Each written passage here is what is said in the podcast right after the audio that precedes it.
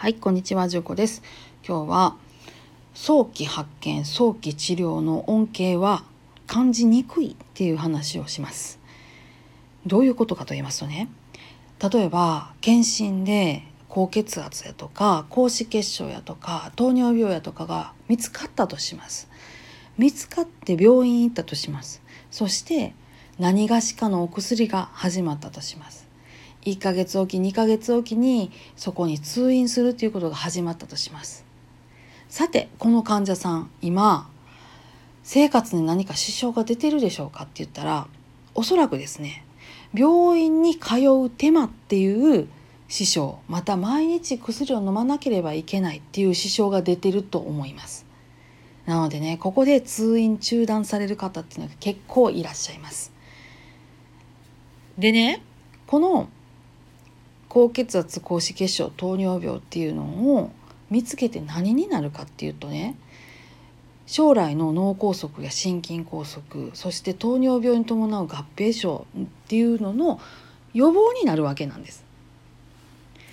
例えばねその他いろんな病気の予防になるわけです。でもね予防って言ったらね全然見えないんですよ。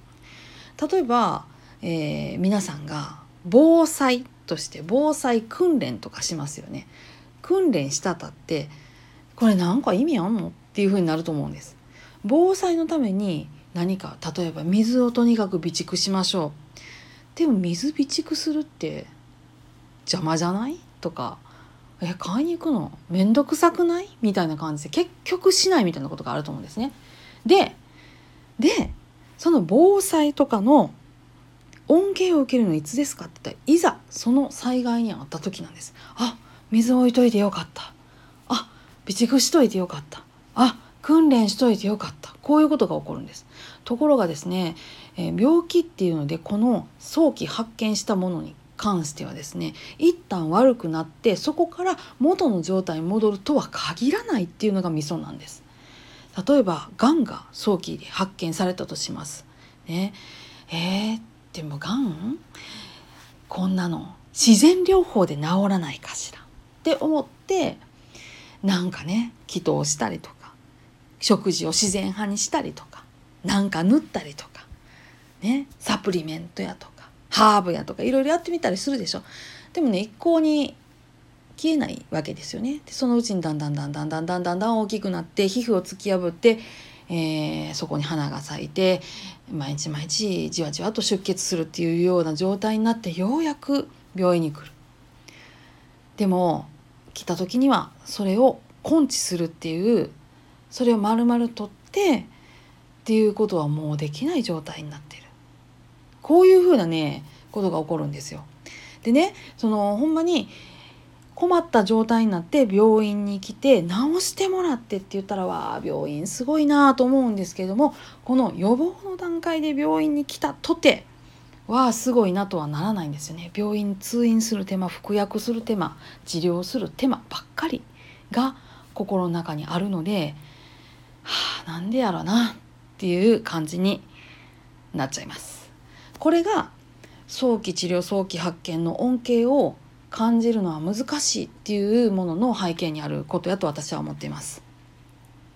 でねこういうあの病気にならはった人って必ずね早期発見早期発見って言わはるんですけどでもその方が早期発見されるわけじゃなくって普通に何も何にもなかった方が早期発見されるわけなのでこの恩恵っていうのは本当に感じられにくいわけなんですよ。そこが看護師たちが健康指導とかで苦戦する背景なんですね。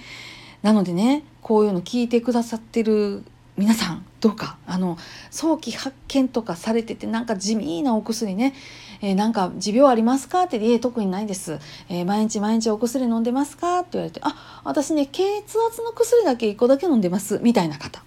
是非そのままちゃんと通院していただきたい。もうね1個だけ高脂血症の薬毎日飲んでんねんめんどくさいけど思うねんけどねもうやめてもいいかしら？みたいに言う人とかやるんやけど。是非それ飲んでるんやったら続けてほしいです。こういうのが健康寿命の延長につながる。これはね、えーと、日本の、えー、寿命が伸びてるっていうところの背景に必ずあるものやので是非ね今通院してはる方ちゃんと通ってください。面倒やなと思ってもぜひぜひそれを上手に通ってください。ね元気に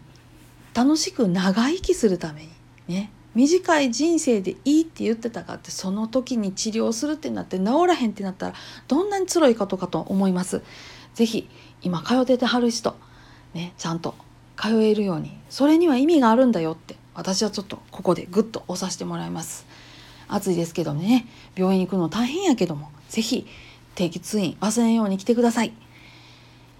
はい、今日はこんなところで皆さん今日もどうぞ安穏な一日をお過ごしください。それではまたごきげんよう。